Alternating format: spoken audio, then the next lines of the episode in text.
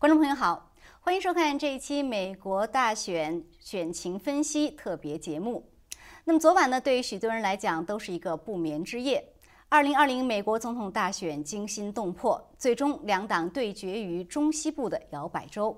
不过呢，在数据显示，川普在几个关键摇摆州全部领先之后，宾州和威斯康星州却一度停止了计票。今天早上选情突变，拜登在密西根州和威斯康星州全部领先，而早些时候媒体宣布拜登拿下这两个州。与此同时呢，川普竞选团队在今天下午已经宣布提出法律诉讼，要求密西根和宾州停止计票，同时要求威斯康星州重新点票。那么接下来这个美国总统大选的局势会如何发展？今晚呢，我们请来了四位嘉宾来为我们解读最新的美国大选选情局势。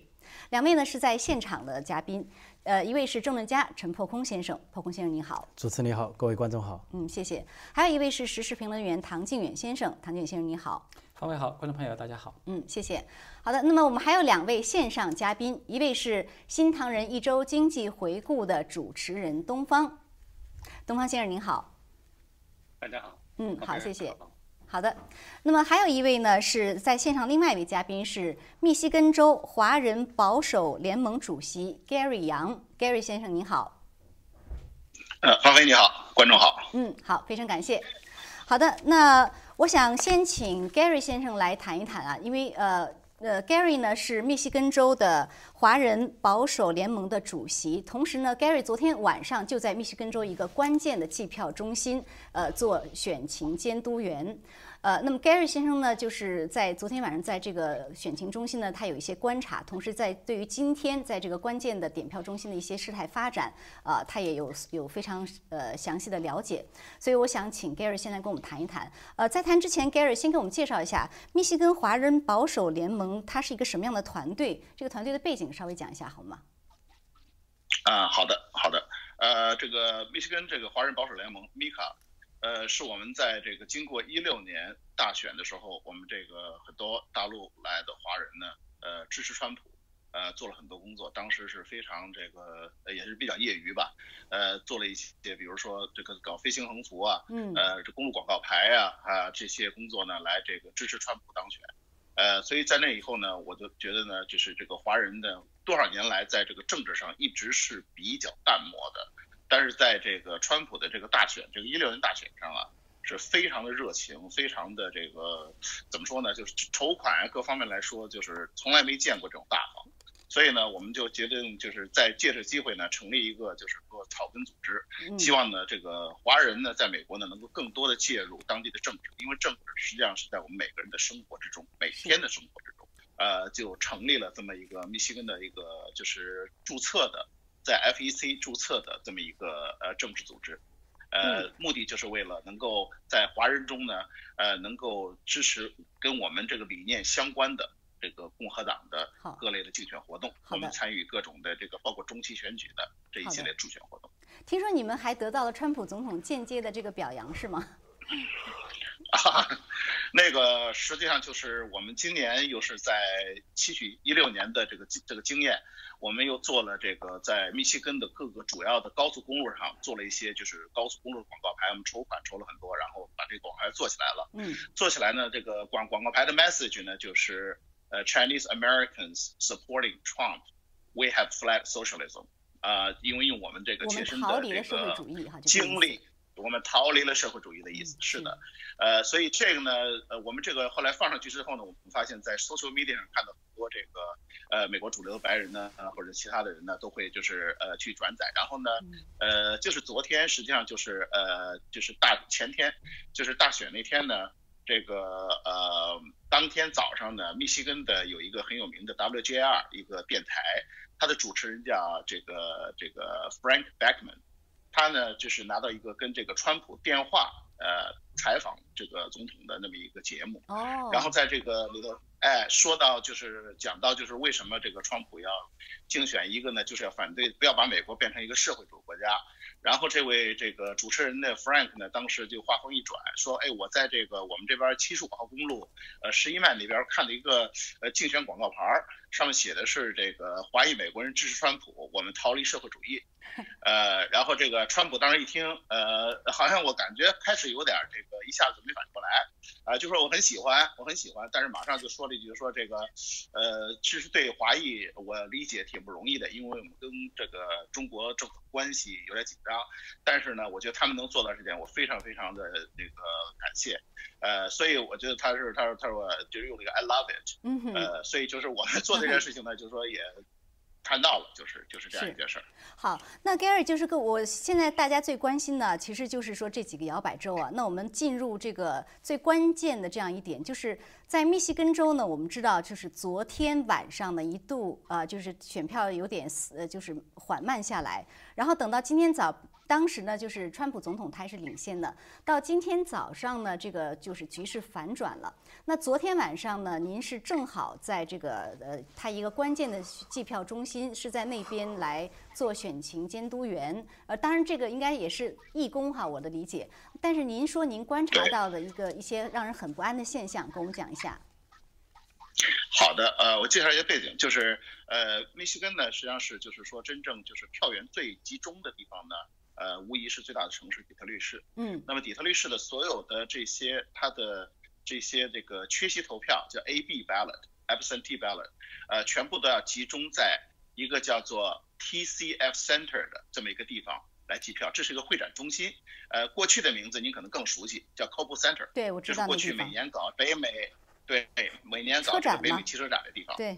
对，exactly，呃，所以呢，当时就是我们收到了共和党方面的要求，就是他要需要大量义工去做这个监票员，就是叫做 poll challenger。嗯，呃，我就后来就是说发动了一些朋友，然后我们就是立卡组织了，呃，一共十四个华裔，呃，总共有五十个共和党的监票义工。它里边总共有一百三十七个吧，嗯，好像是 precinct，这个数字可能个位数有点差，有有点不一定记得清楚，呃，就是大概每一个 precinct 它专门有一个 table 去记这个这个专门就是把这个呃邮寄选票啊拿来这个打开然后计票的，这个过程非常重要，所以我们就去了。我们当时最呃找不到人的是所谓就是夜班，就是晚上十点到第二天早上五点，嗯，所以昨天我们这十几个人呢就去了这一班。啊，去了这班，嗯，我们的主要的工作就是去在每一张这这个呃机票桌上去监监监控一下，就是说有任何违规现象没有，呃，然后我们对，然后还有还有就是去看一看这个，比如说这个打票机啊，呃之间有没有什么问题，所以昨天晚上我们主要是做这件事情，待到今天早上五点钟离开的。嗯，那么您观察到什么不寻常的现象？呃，首先我我讲一下大概它的这个过程哈，这有一张纸，呃，可以您可以看一下，呃，这实际上是一张，就是说，呃，如果您镜头可以放过来，请请放到前面来看。好的，已经放过来了，您放，嗯。呃，现现咱看到啊，就是这样，您能看到这上面有一个示意图，是实际上就是它是一共放了，就是说这个放了四张桌子，然后呢，它有五个人坐在桌上，这五个人呢是这个呃底特律市政府还是州政府花钱雇的。那么这四这是一共有五个位置啊，从一二三四五个位置啊，可能看的不太清，我该指指指一下这个意思。嗯，我们呢就是坐在这儿是干什么？我可以放下来再继续讲。它等于是什么呢？就是这个它上面有一个电脑，这个电脑呢叫做电子这个呃呃呃机票机，叫 Pool Book，呃 Pool Book。这 Pool Book 呢，它就等于是它扫描一下它的条码，就是拿来这个信封扫描条码，然后看看里面跟这个呃。呃，投票人他的信息是否吻合？吻合之后交给交给下一个人呢？把这个信封打开，把里面的一个所谓叫做这个保密信封哎拿出来，然后保密信封上面有一个条码，对吧？那个码那个那个数码呢是跟这个选票连在一起的，但是因为无记名投票的性质嘛，所以在这时候他如果一切都合乎规格呢，他就会把这个这小纸片给撕掉，这个有一个条码的，然后剩下就是选票给另外一个人整理好之后放在一个盒子里。它是这样一个一个一圈儿这样过程，我等于在旁边儿，对我旁边就看这个过程，大概一个人这一个班大概是六百块钱吧，好像还是花不少钱的。嗯，呃，然后呢，他们这几个人呢，因为因为这个底特律呢有个比较独特的，就是他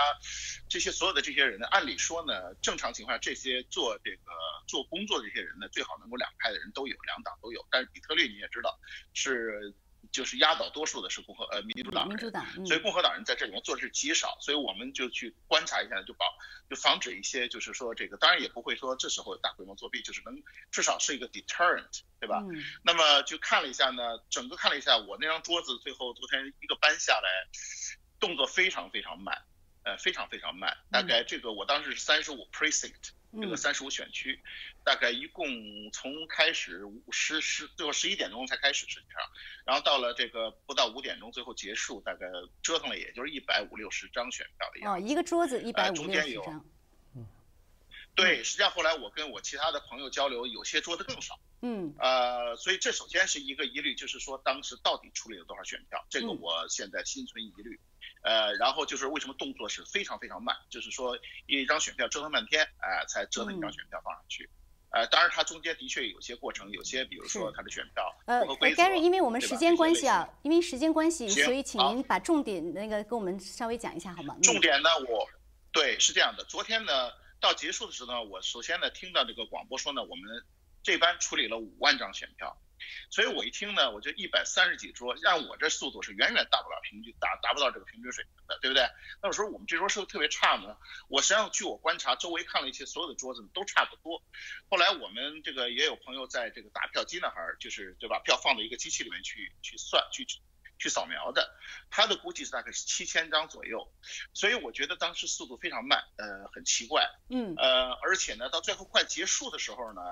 呃，我当时在里面开始不让用手机，后来后来就是突然来一些民主党的监票员进来，说可以用手机了。嗯，那行吧，也可以用吧，我就把手机拿出来可以用了。看了一下，当时我记得是过了半夜以后，当时是所在的这个 Wayne County，因为底特律是在韦因郡嘛，对吧？是。呃，Wayne County 是这个当时是呃拜登领先大概六到七万票的左右的样子。嗯，然后当时这个川普呢是领先三十万票在整个密西根，这也是当时你们这个都看到开始靠密西根的这个情况，呃，然后呢，这个后来到那时候到了大概快四点的时候，又来了一个 truck，来了一个 truck 呢，当时我们还有一位这个我们的朋友华裔的一位一位义工，还专门去把这个 truck 的这个这个这个后面的车牌啊记下来，然后以后多少。多少箱的这个选票拿下来，我们都做一些记录。当时呢，据说是拿下来一共三万八千张选票，嗯，说是最后一批了，就是从这个嗯呃 city city clerk's office，因为他 clerk's office 先要对这个呃对签名嘛，对吧？嗯，首先这个也是一个有问题的，不知道会不会这里有有有猫腻。那么三万八千张放在里面了，那么就说他们当时说是最后一个 batch 了，不会有了，因为密西根它有规定的，就是说你这个 absentee ballot 就不能再晚拿到了，就是说这个。呃，十一月三号之后呢，就就再也不能算数了。对，所以呢，这批应该拿过是最后一批了。所以后来我就觉得很奇怪，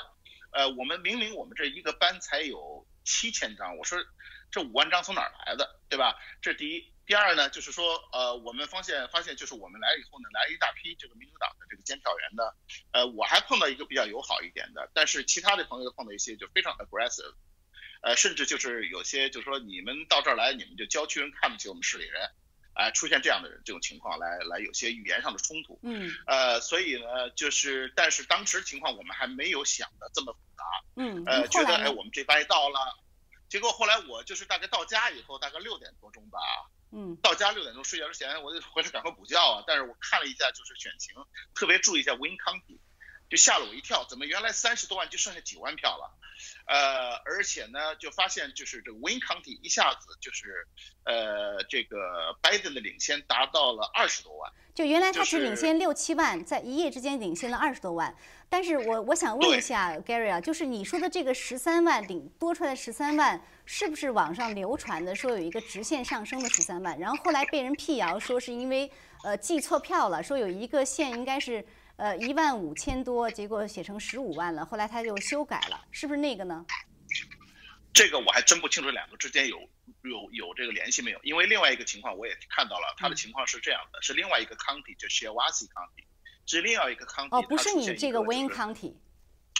不是 Wayne County，它是 w a s i County，这是我看到的报道是这样的，说一个错误，然后出现了大概就十二十三万八的对对对。呃，这然后那个曲线，但是那个曲线我觉得很诡异，所以这个我并不是特别认同他这个解释。呃，因为我所看到的，好像似乎跟我看到的 Wayne County 的这么突然一个暴增，怎么这么吻合呀？我不懂，那是不一样的 county。所以这里边，对，它不是一个 county，所以这点呢也是我存疑的一个地方。嗯。呃，那么就是说，另外一个就是说最最诡异的就是从今天早上白天，应该是就是因为因为本来昨天应该是，呃今天早上五点应该是结束了，是应该是结束了，但是他就是你刚才问到密西根有没有把把点票停下来，呃我当时印象是没有停下来，但是是非常非常非常的慢，最后就是点了七千张选票，这是点了猴年马月去了，对吧？对，呃但是呢今天呢就共和党的监票员进不去了。因为今天早上马上就呼吁说这个监票员我们不够，赶快要找人去，我就又动员了十来个我们这个华裔的监票员去了，去了以后结果没有一个人能够进去，没有一个人能够进到他的这个点票大厅，呃，点票大厅呢基本上就是说，而且后来我看网络上流传的视频，后来他们还开始把拿白板把那个玻璃挡起挡住是吗？是的，是的。各种各样的东西来这个来来挡一下，呃，然后呢，就是说还出现过这个，呃，把甚至拿披萨盒子什么之类就往上挡，呃，所以就是有让人感觉有种欲盖弥彰的感觉吧，嗯，呃，然后基本上共和党的，呃，当时共和党的这个监票员是根本就进不去，然后后来共和党改变策略说我们就是说你是 independent 吧，independent 也进不去。呃，甚至有些记者也进不去。但是我想插一句，所以这个我想插一句，密西根的法律是允许允许这个两方都派这个观察员进去的嘛？如果他不让你进去，他以什么理由不让你进去呢？很简单啊，叫 COVID capacity。嗯，实际上里面人并不多，我们昨天晚上人绝对比那多。嗯，呃，所以他完完全完全是个借口，找了个借口他就不让你进去了。呃，然后就是一个是在里面挡。然后在这 Cobo Center 外面也挡，我们后来一批义工去了以后，连这个 Cobo Center 就是这个 TCF Center 的 building 都进不去了，都进不去了。像最后一次我联系是六点半，他们基本上到现在没有一个人进去过。哇，好的，非常感谢 Gary。那个我们等一下再请您来详细讲啊。我想先请其他几位嘉宾点评一下。呃，那这样东方，我想先请你点评一下，你怎么看现在迄今为止这个在。特别是在这个关键的摇摆州，现在成了一个法律的诉讼大战了。因为现在呢，呃，川普阵营是要求密西根和宾州是起诉，一旦起诉，他就要停止计票。那么，呃，现在他们的理由就是说，一个就是刚才 Gary 提到的这个观察员进不去，另外一个呢就是网上疯传，就是在这两个州，呃，在它包括威斯康星州有这种舞弊的现象，您怎么看？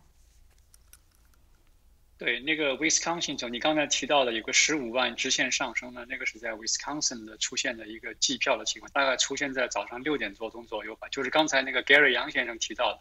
就是大家往往在睡觉的时候，然后一下子多出来十几万。这个是 Wisconsin，不是那个 Michigan。对，两个州都有，两个州都有这个情况。对，本来本来那个曲线呢，就是拜登。对，几乎同一个时间，拜这个。请后台放一下那个曲线好吗？后台请放一下那两张图的曲线。对他那个曲线呢，本来是平行的，川普在上面，那个红颜色的在上面，然后拜登蓝颜色的在下面。但是呢，到了六点多钟的时候，你看上面的话，一下子一个直线上升，就是说这个是非常诡异的一个事情。没错。为什么在这个这么短的时间里，几分钟的时间里，就像刚才我刚才听了 Gary 杨先生的介绍，我也是很触目惊心的。你点票速度这么慢。按照当时共和党计票员那个那个那个 poll challenger 的计算呢，才七千，他最后来报五万。这个如果是真是这样的话，那其中有猫腻的这个可能性就大增了。而且你从那个曲线上面看出来，这么短的时间内，十五张选票一下子一下子那么那那个腾出空出出了，这个里面的舞弊的可能性是非常大。那么现在，川普要求停止计票。停止那个密歇根和和宾州的计票，他要派共和党的那个 Paul Challenger 去观察以后，再。但是现在停止计票，我现在还是担心。对，现在停止计票有什么用？如果说真的，嗯，是啊，那原来已经寄过的票怎么办呢？对，是不是还要重新？要 recount 了，现在 Wisconsin 已经 recount 了，就是说你只要那个 challenger，就是说如果两个人得票的比分就不到百分之一的话呢，那个落后的一方呢是有这个法律上赋予他这个权利去 challenge，所以这一点对这一点不要不需要打官司的，所以呢 Wisconsin 是要 recount。那么 recount 的话呢，我想就是说双边都有人坐在那边，一张一张的票，那么大家都要核核实了以后才能过去。那么 recount 如果 recount 中间发现有舞弊的现象，或者说发现了 irregular irregularity 的情况，那就要打官司了。那一一层一层打，最后打到呃那个那个最高法院的官。所以现在，呃，拜这个川普团队他们希望在全国可能有在全国范围内可能都要提起法律诉讼，但是我还是很担心，就是说，比如说宾州和密西根州他停止计票，但是已经寄过的票怎么办？如果他又是没有在百分之一的这个呃这个差别之内，他也没有办法去 challenge 重新 recount，那他就怎么办？所以现在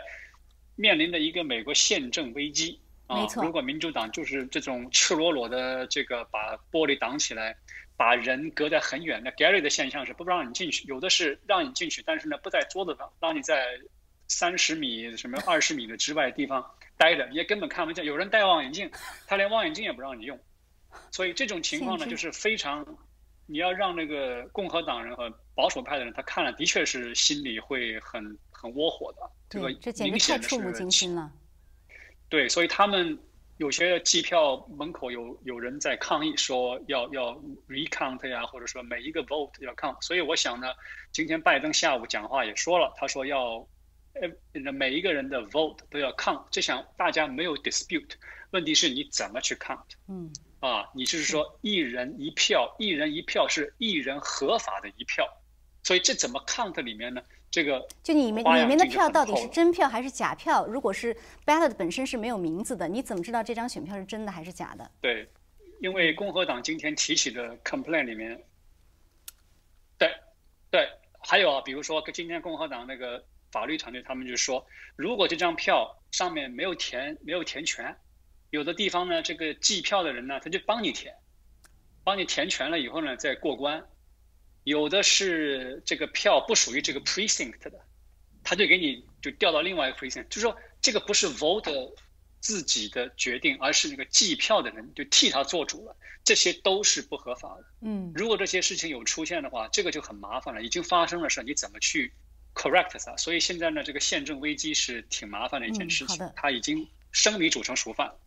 好的，呃，彭红先生，您怎么看这个舞弊？您觉得真的会出现，真的会真的存在这样的一个，甚至可以说是赤裸裸的这样的选举舞弊的情况吗？在美国，就是宏观的看有几个点，一个就是我昨天注意到这个两个总统候选人都呃有这个出来讲话，呃，拜登讲话在十二点过，呃，拜登讲话之后，他的语言呢很简单，说的就是呃认为选举还没结束，嗯，我们这个要计算所有的票。然后呃，我们认为自己在取胜。然后他这个讲话是实际上是那个时候是在全线落后的情况下，尤其在摇摆州。但他讲话之后，的确情况就发生了变化，就好像是某种暗号一样，说的不好听。就在那个时候，突然这个摇摆州，特别是民主党控制的摇摆州出现了变化。比如说，呃，这个威威斯康星州、啊密西根州还有宾州，呃，为这个民主党的这些这些人控制的州出现了变化，并不是其他州。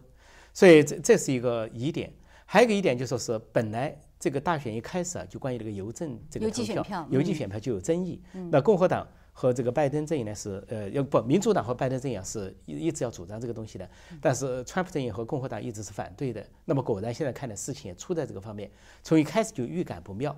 然后呃，这这这是一个方面，还有呢就说是，我们知道这个邮政投票的由来是怎么回事？邮政投票的整个背景是因为大瘟疫。那大瘟疫怎么回事？从中国传来的。所以最后这有个中国共产党的背景在里边，但是这个拜登家族，拜登为什么我说他的说话和后来这一周的变化，我联想起不太好呢？是因为他家族的丑闻，他家族的丑闻显示这个家族是没有诚信的。那么既然他的儿子，你看这次他投票就可以看出很显著的特点，投票那一天，他跟他的太太和两个孙女出现，儿子和女儿没出现，为什么不敢出现？出现是个负资产，是拉低选情的，说不能出现，为什么不能出现？就心虚嘛，就说明他儿子和女儿都有事情。就是网上传那个，一般是说的轻点吸毒乱性，说的重点是跟外国势力的勾结。那么川普家族既然是这样的话，他本人就极可能发生。拜登家族不不对对不对对不起对不起语误啊！拜登家族既然是这样的话，那么他就极可能出现这个选举中的诚信问题。如果选举中有舞弊的话，这个是完全可能的。而且我们看到这次川普之难难在什么程度？嗯，几乎所有的主要势力都在反对他。呃，除了跟民主党对垒、跟拜拜登呃这个对垒以外。那个所谓主流媒体就是左媒，是。呃是都是他对立面，然后社交媒体的这些都是他对立面，像脸书啊、推特这些，还有就是说在国际上很多都是反对川普的，看不惯这个叛军立道的，要改变世界、改变美国航向的这么一个，然后在外部还有共产中国这个重大的背景，那刚好这个这个他的丑闻曝光是十月十四号，说邮政投票呢有一个重大的缺陷，就是提前投票，提前投票是在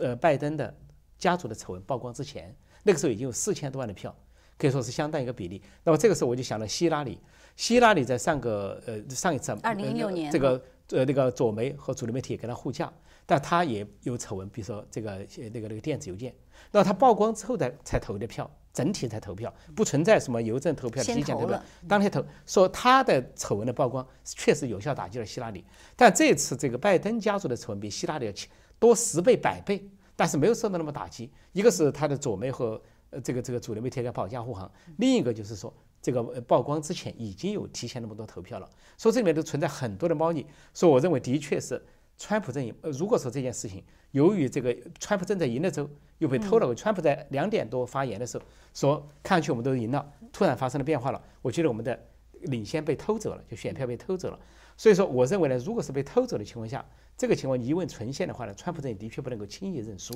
对，那么这个法律诉讼就显得很重要。对，您觉得刚才呃呃这个东方先生评做了一个评论，就是说这是一个宪政危机。您觉得如果真的是存在这个舞弊，就是在美国的大选中会有这样的事情出现的话，是不是对于美国的是一个非常严重的一个？对民主体制的挑战，这个美国的民主和宪政运行二百多年，也应该来说比较成熟和值得信任的。但是在选情如此紧绷的情况下，只要做票几千、几万、几十万，那就是个严重，完全可以改变选举结果。尤其在摇摆州，所以那三个摇摆州，民主党控制的摇摆州出现了这个翻盘是非常古怪的。所以这个时候我们不能说整体的出现了问题，但是局部的出现问题都是一个宪政的问题。比如说宾州的法院完全拒绝共和党的任何要求，共和党提出了这样的一个问题、那样的问题，宾州法院都完全拒绝。就是宾州法院是被民主党所控制的，在这样的情况下，有有必要入禀最高法院，因为美国是三权分立，除了政府现在是共和党，呃，这个国会有众议院是民主党，呃，参议院是共和党，那么还有最高法院，那最高法院在这发挥作用。现在好在就是六比三的比例，就是保守派对左派，说这个时候入禀到最高法院来解决这些纷争的可能性很大。是，呃，唐唐先生，你怎么看这个舞弊的问题啊？就是如果说是像这种我们看到的这种摇摆州的情况，它到底可以怎么样的舞弊？那这个选票上的舞弊还有什么其他方式？比如说，我今天就看到有人爆料说，哎，说你们知不知道在德州，说这个德州的话呢，它有一批呃中共那边过来的假驾照，然后这些人拿着打假驾照呢，他不是德州前一阵有 drive in drive through 嘛，可以开车投票的。他说他们就拿着这个假驾照开车，instant register 当天注册，因为有的州允许当天注册的，当天注册他就可以当天投呃投票。然后呢，这个拿假的这个 driver license 就可以去投，就是它好像有各种不同的。如果真的是要查起来，有各种不同的舞弊方法。您您的看法呢？首先，对于这个就是可能涉嫌舞弊的这几个疑点，刚才就是两位几位先生，我觉得都说的非常好。我简单的补充一下，在密歇根州呢，就是川普总统的，就是密歇根州这个计票突然近近乎于停止啊，大幅度的放缓以后，然后这个选票就出现了一个诡异的一个反弹。这种现象不仅仅是在总统选举。在那个 John James，就是他是选举那个哦，对参议员，他是选举参议员的，他跟川普总统出现了几乎是一模一样的现象，也是他在领先的时候，突然他这个计票就被叫停了，是正儿八经是叫停了，然后过了一段时间，这个一一夜醒来之后，他落后了，变成落后了，所以这个是一个，二一个就是刚才就是这个 Gary 先生他又是提到的，呃，就是挡住这些这个观察员不让你进去，其实不仅仅是在密歇根州。我们看到，至少在滨州也有这样的现象出现，是吧？刚才其实这个也有提到这个事情的，就是在在滨州呢，是今天是九点年他们开的那个新闻发布会嘛，他还特意也是一样的请了一个这个。这个观察员来现身说法，就是说，他说倒是让他们进到了那个场地里面去，但是相隔的距离，就是说不是因为保持这个这个安全距离是六尺嘛？对，他说至少是六十尺，至少是十倍以上。这种距离，他说根本不可能看清楚那个选票上面究竟是怎么回事儿，连那个邮信封的那个邮戳啊有没有邮戳，有没有什么，他完全都给他看不清楚。所以在这种情况下，他说，而且他说仅仅是一个很短的时间，他能够估算的就是这样。走过去的选票是十几万张，哦，就是至少是十二到十三万张，就是这么大庞大的数量，所以他们就是认为这个问题就已经是非常严重了。就在这种情况下，你根本就无法知道这些选票究竟是不是合法的。嗯，就像你刚才提到的，那么这个选票它作假的这种手段其实它是非常多的。至少从我们现在可以看到，你刚才提到的就是用这个在德州是吧？假驾照，其实在两三个月以前，就是美国司法部就曾经有公布过，就是他们有破获了不止一起的，是在加州，也是发现了这种。就是用假的这个驾照是二十多万，一起案子就是二十多万张。对，加州也是允许当天呃注册的一州之一。对，而且他当时我记得那个新闻还说得很清楚，他们查到这些假驾照的来源呢，也都是从中国大陆来的。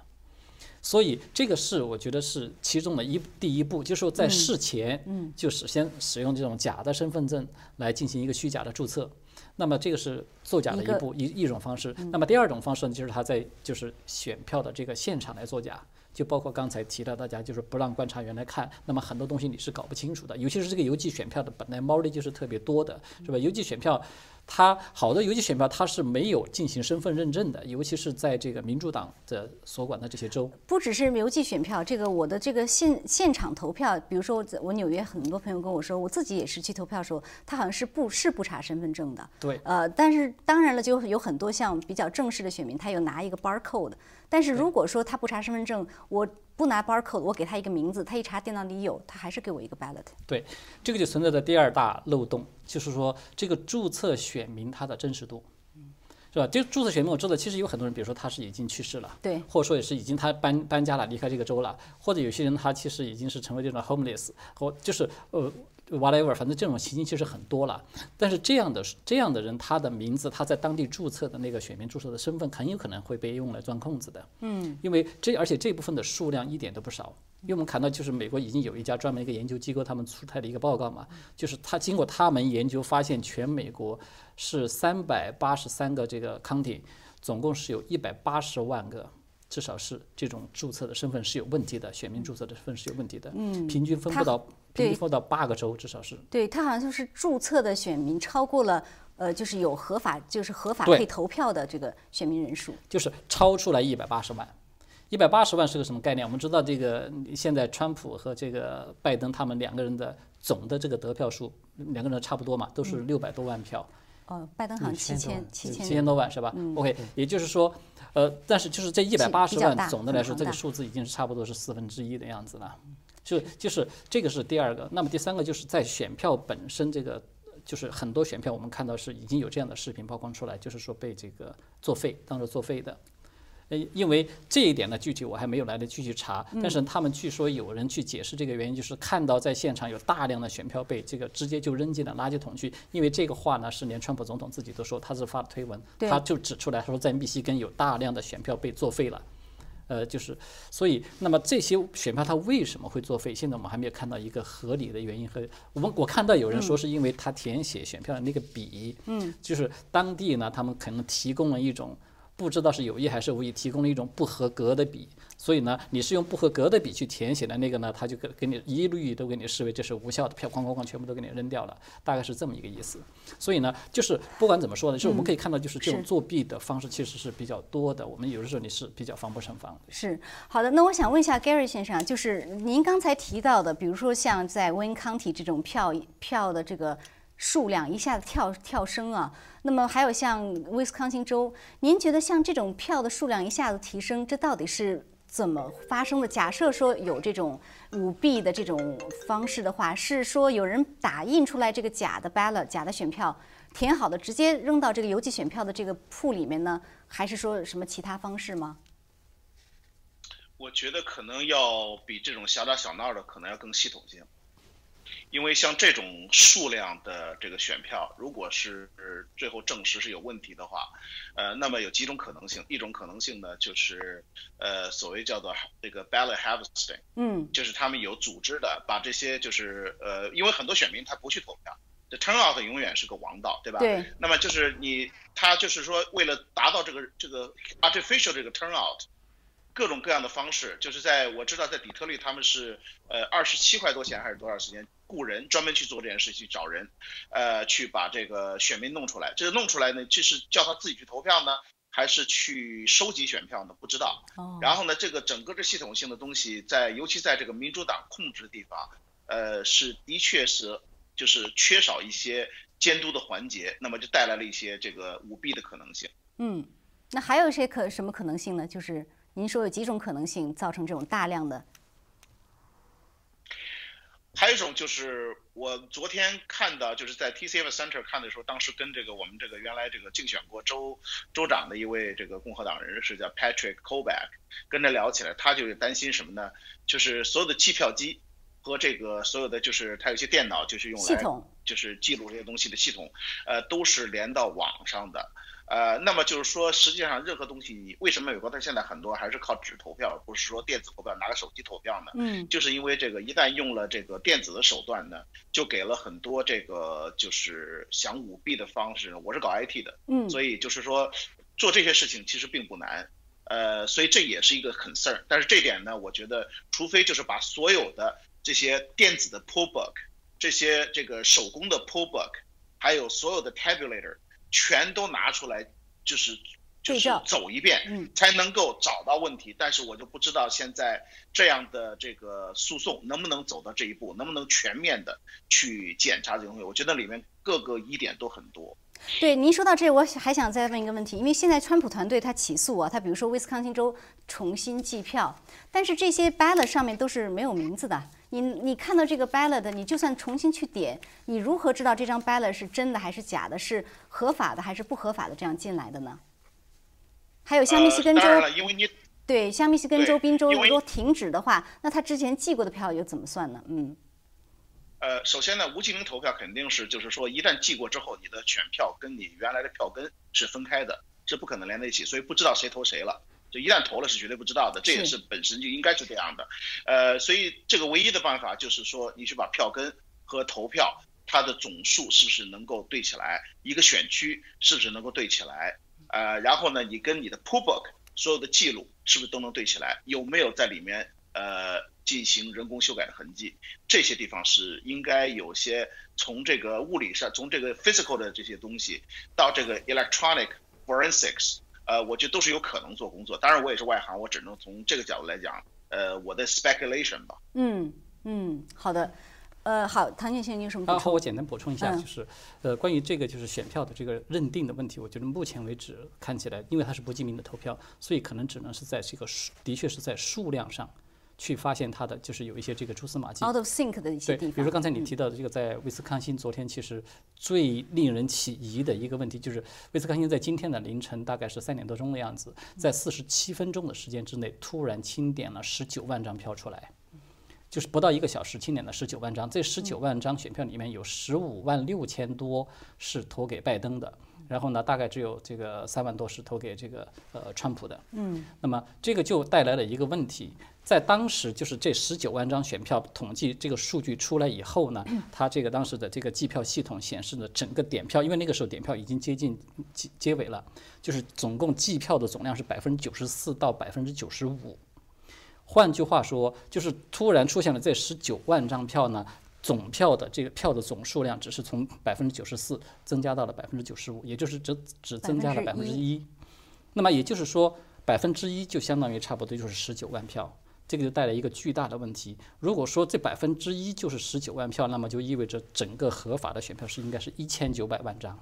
但是整个威斯康星全州所有的总人口只不过只有五百万人，所以这是一个巨大的差距。无论如何，你无论从哪个角度上，你是解释不清楚的。怎么会在这么短的时间之内涌现了这么庞大数量的选票，而且你的这个？第就是这个计票的总数仅仅只增加了百分之一，因为那个时候已经是接近末尾了嘛，在百分之九十九十五已经快要结束的时候了，所以从这种数据上面，我觉得它至少是存在着很大的一些漏洞在里面，是值得是调查的，就是重新计数也好，还是进行调查也好，它都是非常必要的。对，嗯，呃，东方先生，刚才呃破空先生也提到了，就是这个案子呃要打到最高法院啊，这个昨天晚上川普总统在发表。也简短演说的时候就提到了，呃，现在在在您看来，就是说，呃，如果说，比如说现在的这个拜登的选票是呃二百六十四啊，我不知道这个 Arizona 有没有出来，呃，但是呢，就是如果说呃拜登呃拿到了另外一个州，他过了二百七十了，那么现在如果说川普总统的这团队说我要重新点票，密西根啊、威斯康星啊什么，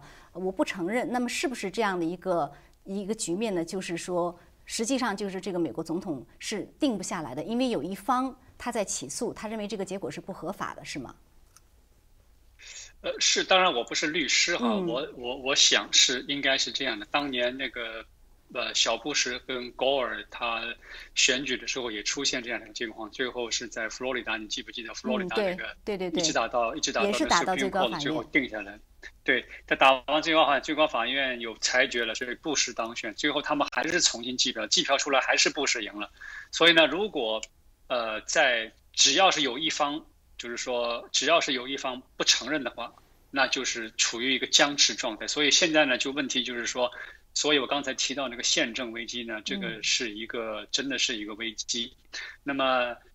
呃，那您觉得打到最高法院提出来的？对，打到最高法院会是什么样的情况？比如说，呃，川普团队说我要在这边。呃，密西根州，呃，你要停止。那么，如果密西根不停止，他都记了，然后也说这个啊，这个呃，拜登赢了。那么打到最高法院，最高法院是不是就是说，要最高法院要来决定说，你密西根州是不是要重新点票？你现在这样一个结果是不是合法？是不是就是要决定这些东西？呃，还不完全是这样，因为重新点票，如果你的比分在百分之一之内的话呢，是完全可以重新点票，这个都不需要打官司的，这个就是你的合法的权益，你可以要重新点票。问题是重新点票之后怎么点，点出来之后发现问题，到时候公说公有理，婆说婆有理，到时候发现，比如说刚才这个这个唐静先生提到说，一下子最后百分之一的时候噌的出来十九万张，然后呃十五万张是给拜登了，现在这个票都已经。Blend in 了，mix 进去了，我不知道是不是有存根，到时候全混在里面，到时候怎么去解释？然后共和党说是这么回事，民主党说那么回，那个时候那就要打官司了。然后你把你的理由讲出来，你把你的理由讲出来，最后在最高法院大法官面前请他们来裁决。这个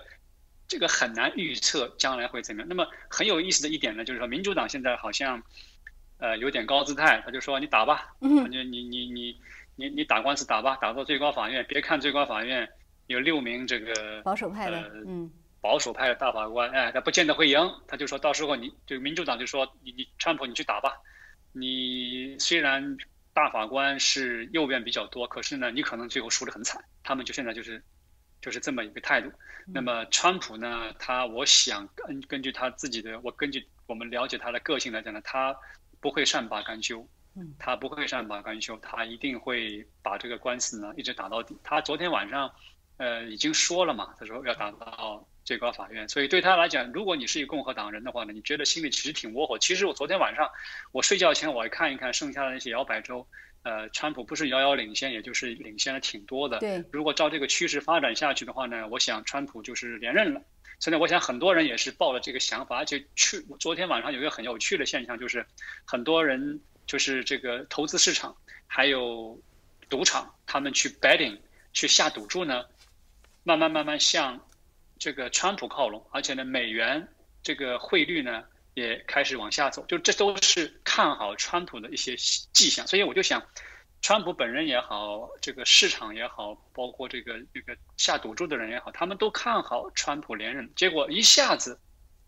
今天早上起来，这个都变了。所以这一下子不仅仅是宪政危机，就普遍的存在一个，就是老百姓对那个 political 这种机构的一种不信任越来越深了。嗯，这个就比较麻烦了，这个就非常麻烦。如果老百姓对那个政府机构不存在信任的话，这个就很难弥补了。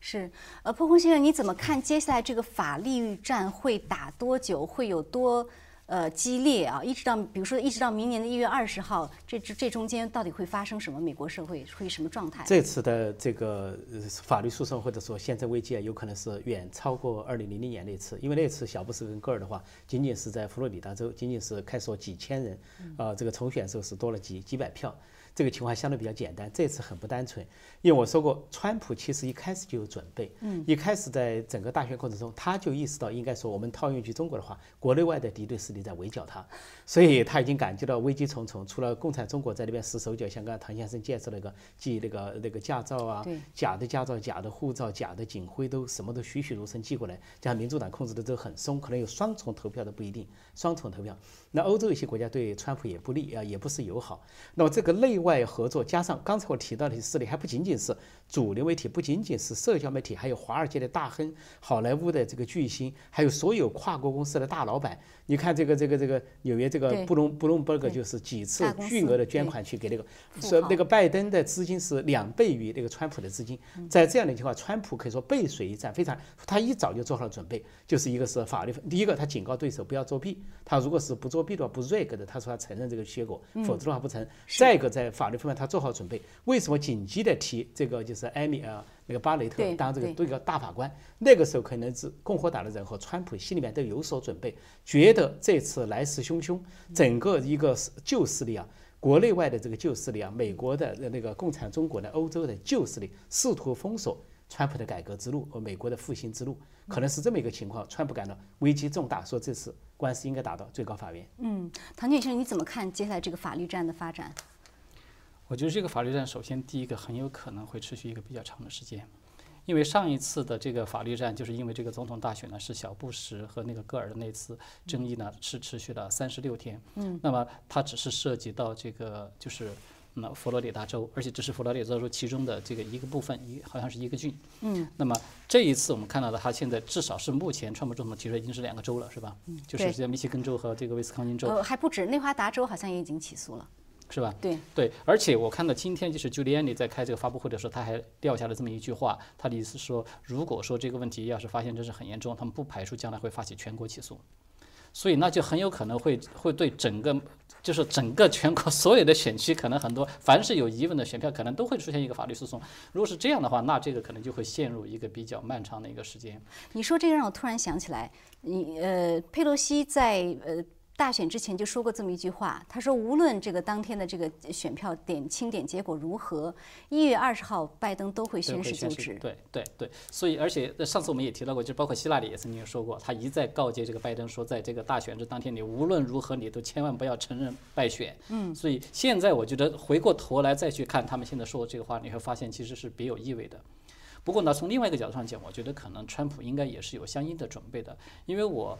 去回过头去看这个川普的他的这个推特，我发现他在六月二十二号的时候就曾经发过一条推文，大概那个意思就是说，这个很有可能会成为将来这个一个重大的政治事件，因为至少有数百万的在外国印刷的选票已经被运，就是被弄到美国这边来了。哦，是吗？对对，是川普总统发的一个。他在外国印刷的选票，那就是是非法选票，肯定是非法选票。现在推特上也有传闻，说是这个只有。呃，美国国土安全部才能印选票，但是在这个选票之外，有其他地方印的选票，在推特上有这个传闻。当然有待证实。对，就是说，对于选票它本身这种印刷是不是会存在的一些不为人知的一些防伪技术啊等等，我们现在不清楚。但是至少，川普总统他的这一条推文是在六月二十号发出的，而且他是整个推文全部是用大写字母。我们都知道他这个习惯嘛，就是比较重要的消息，他就会全部用大写的这样的一种方式来呈现。嗯。所以我觉得至少从这些迹象体现出来，他们应该是对此是有所准备的。当然，不排除可能要走到这个司法层层面的时候，有一些比较关键。的东西，他可能才会披露出来。是，呃，那 Gary 其实说到美国的这个宪政危机啊，如果到一月二十号的时候，一方阵营，比如说拜登阵营宣布他们早就过了二百七十张选票了，他们要宣誓做总统、做统总统了，那么川普阵营不承认这样一个结果，他们说我们我们的起诉还在进行中，你这个结果是不不合法的，那这样呢会出现一个什么样的局面？到时候众议院是不是要 step in？这完全是一个 uncharted territory 啊，没有碰到过的情况，而且也是这次大选大家预期里面，呃，推演中最糟糕的一个情况，现在出现了。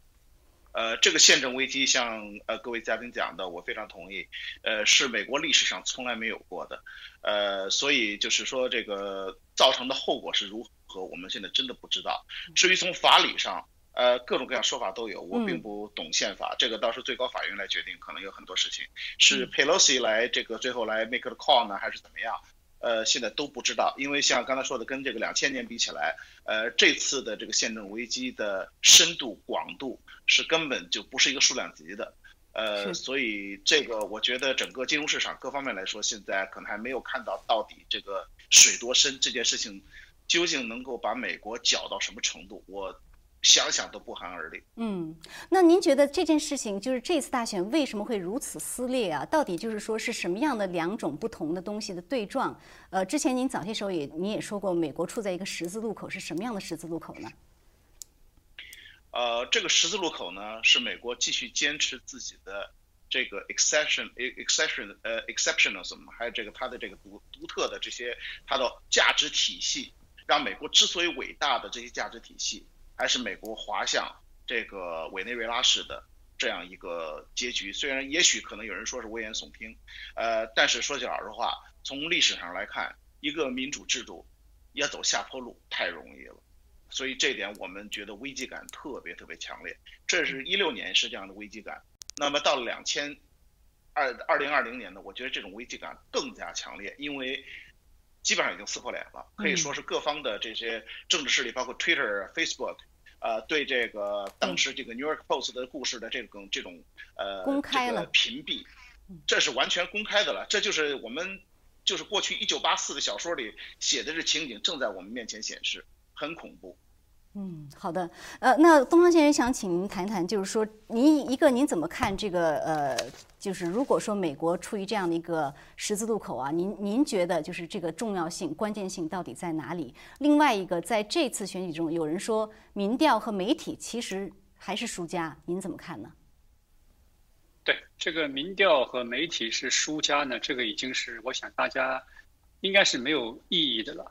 呃，为什么呢？因为在之在大选之前呢，民主党左派他们认为是志在必得啊，川普哦不，那个拜登不断会赢，而且会赢得非常的亮丽，他会有一阵的那个 blue wave，就是一片蓝呐，就是把那个各个州一个一个拿下来，甚至他们呃事先民调就说拜登会赢那个佛罗里达，而且会赢四五个百分点。Washington Post 甚至说，这个川普会输掉 Wisconsin，会输掉十四个吧百分点。嗯，那么现在是呃，实际情况是川普赢了佛罗里达，而且呢，在 Wisconsin 呢是不到一个百分点，还在 challenge，对，还在 challenge 他。所以，那么大家都知道，四年前民调已经失准了。媒主流媒体也已经失准了，所以他们是脸面无光。那么这一次呢，他们很想把它扳回来，所以呢，他们事先呢就非常的自信的拍胸脯说，我们这次民调都是千真万确的，我们吸取了上一次的教训，所以呢，这次是非常准的，不会错的。所以民主党左派呢，他也胆儿大，所以他在后期的时候呢，到一些呃共和党的票仓啊去拉选票。到共和党那些票仓，他们他们认为还能把那共和党的票仓给搬过来。你比如说，在大选前一天，那个那个 NBC 啊，Washington 那个 Wall Street Journal 还 National Poll 穿那个拜登领先八个百分点，误差是三了，也就是说他可以领先从五到十一个百分点。那么从现在的计票程度来看呢，拜登的 Popular Vote 是两个百分点，所以说你可以看见他那个民调和实际的情况是差的很多。所以这一次呢。不管大最后大选的结果是什么样，这个民调啊，我我前两天还在跟我朋友说，我这个这个民意调查公司在这次大选之后都可以都可以倒闭了，因为没有人再相信。到以后在大选的时候，我想已经没有人再会相信这个民调到底有什么指导性的作用了，因为连续两次误差这么大，所以说民调是最大的输家，我觉得是对的。而且就是还有就是那个主流。左媒啊，就左左派的那个主流媒体，还有大公司，美国的老百姓这一次是把这个 establishment 呀这种精英阶层的表现呢，已经看得很清楚了。因为就像刚才那个 Gary 先生讲的一样，就撕破脸了。这次还是撕破脸的。过去还过去还有一些表面的东西，还维持一些文明。那么这次就是势不两立，你死我活了，就到这样一种程度。所以大家都看清对方了。所以，呃，我想，呃，川普呢，他。一定是不让的，他会一直打到底。川普的个性也是这样。是，呃，蒲公先生也想请请问您一下，因为美国大选的结果其实对世界格局有相当大的影响啊。咱不提世界格局，就单说对于中共来讲，之前的网友经常有一个笑话，说什么一掐脖子就认输，一松手就就啊就怎么样。如果说川普的贸易战和对华政策的话，确实掐住了中共咽喉，那么如果拜登上台，您觉得是不是就是一松手，中共就活了？呃，中共在十月底召开这个五中全会，就是美国大选前，之所以没有任何的结论，也没有重大的变化，呃，根本原因就在于，实际上中共的这个高层在紧张的等待美国大选的结果，因为美国大学的大选之后谁上台？啊，比如说川普当选连任还是拜登上台，中共会采取不同的对美政策，因为中共是他把美中关系看得重中之重。比如拜登上台，那么他会对拜登可以说颐指气使，会提要求、提条件，因为对拜登家族有所掌握，而拜登自己也投桃报李的在呃大选最后时刻表态了，呃，共产中国不是最大敌人，最大敌人居然还是上个世纪的敌人俄罗斯，呃，过时的一个表述。俄罗斯现在是半民主、有选票的国家。那么，但是川普当选连任，但川普在最后的关头发了一个书，叫《特朗普论中国》，所有高官，呃呃，清醒认识中共产中国是美国最大威胁的言论都在里边。也就是说，特朗普当选之后肯定会对中共强势，那么中共也就准备，应该说按照中国的特性，特朗普当选连任他会服软，他会阶段性的服软，至少停止战争威胁、战争叫嚣，停止南海台台那个台海的冒进。但是拜登一当选就不一定了。说到媒体，我注意观察了前段时间。中共的党媒、官媒啊，跟这个美国的左媒几乎是一个调子。一方面非常乐观的说是这个拜登一边倒的赢啊，百分之十八、百分之十、百分之十五全国范围内，呃，摇摆州多数都是赢。而且中共的媒体已经在展望拜登上台之后中美关系，什么取消关税啦，又是什么双方谈判啦，然后又是回到一个中国甚至有人说蓬佩奥可以另找工作了。那当然，呃，这个这个这个一朝一朝天子一朝臣嘛，那当然。但是问题是说，这次这个左派媒体到现在为止没有任何的反思。我认为左派媒体不只是一个丢脸和错误的问题，或者是失去信用的问题。左派媒体有意而为之，从上一次二零一六到二零二零，用假民调来这个误导选情，想给选民造成一个感觉，川普呃败败败定了，拜登拜登是肯定赢了。然后呢，就是这个中国有句话叫西瓜为大边嘛，就使劲造这个声势，造造造。照着这个，大家就觉得已经投不投已经无所谓了，就那么回事儿了。所以这个主流媒体扮扮这个左媒要扮演了极不光彩的角色。我们现在这次不谈谁谁最后赢谁最后输，也不谈谁最后出现，至少主流媒体左派媒体是彻底破产，但他们丝毫没有反思。不说给他们法律追究，至少在道德上是完全破产，道德上完全可以谴责。嗯，张建先生，就是刚才呃呃 Gary 提到了美国在十字路口啊，美国在十字路口，如果是一个关键的十字路口，但是这次我们看到说拜登至少。他在这个普选票上，他是呃有六六七快七千万啊，过七千万。您对这么多人投票拜登，您觉得惊讶吗？呃，他是选择了拜登要走的道路吗？说实话，我这个人数的这个数量还是有点出乎我的意料的，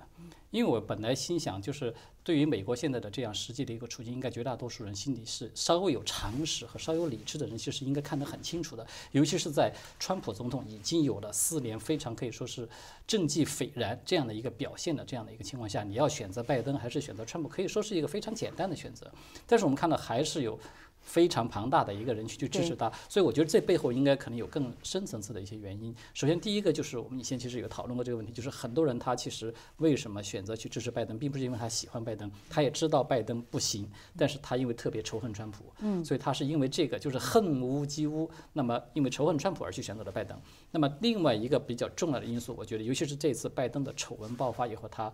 暴露出来的。我们发现，可能也许拜登本身这个丑闻不仅仅是局限在他的整个这个家族，他很有可能牵涉到了相当数量的民主党的高层，而且这个网络要是再蔓延出去的话，可能包括就是他们整个这些利益集团，就像华尔街呀，包括这个媒体呀，很多的这些巨头，所谓掌控了这些一些特殊权利的这样一个人群，他们可能都会被牵扯在里面。所以拜登一倒，他们现在事实上已经形成了一种一荣俱荣、一损俱损这样的一个局面。那么一个利益集团了，拜登如果一倒，那么如果是川普上任连任，那么川普一定会对这个事情会要调查、会要追究，很有可能把他们连根拔起。所以这个是直接动到了他们的奶酪。所以他无论如何，他要就是已经做出这样一个姿态。刚才大家都其实有谈到，我非常赞同。嗯，大家可能已经会发现，现在这次这个涉嫌舞弊的这些现象已经到了一种什么程度呢？中国大陆人可能会特别熟悉，就是不问你信不信，只管只管问你服不服，已经到了这种明目张胆的程度了。我都不怕这拿着什么这个那个呃披萨饼的那个盒子来挡把你挡住啊，这么肆无忌惮的，简直可以让你瞠目结舌。就这不可思议，这会发生在美国，你要发生在中国，可能大家觉得这个很正常。对。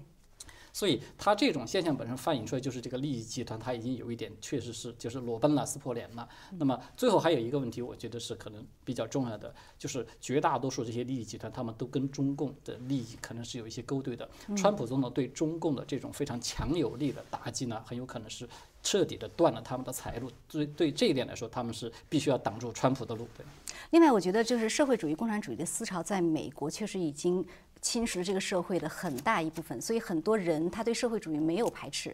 他甚至认为，特别年轻人可能认为是好的。特别是没经历的，你看那个那那那个那个叫做佛罗里达州支持川普的呃这个古巴伊和韦德萨提有个经历有个痛苦的，知道共产党是什么，知道社会主义什么，知道一党专政是什么，反而是非常支持川普，包括越南裔都是这样。好的，对，好，非常感谢今天各位的精彩点评啊！我们节目也时间到了，那我们会持续关注美国大选这样的一个紧张的局势，欢迎您持续关注我们的节目。好的，那今天就到这里，再见。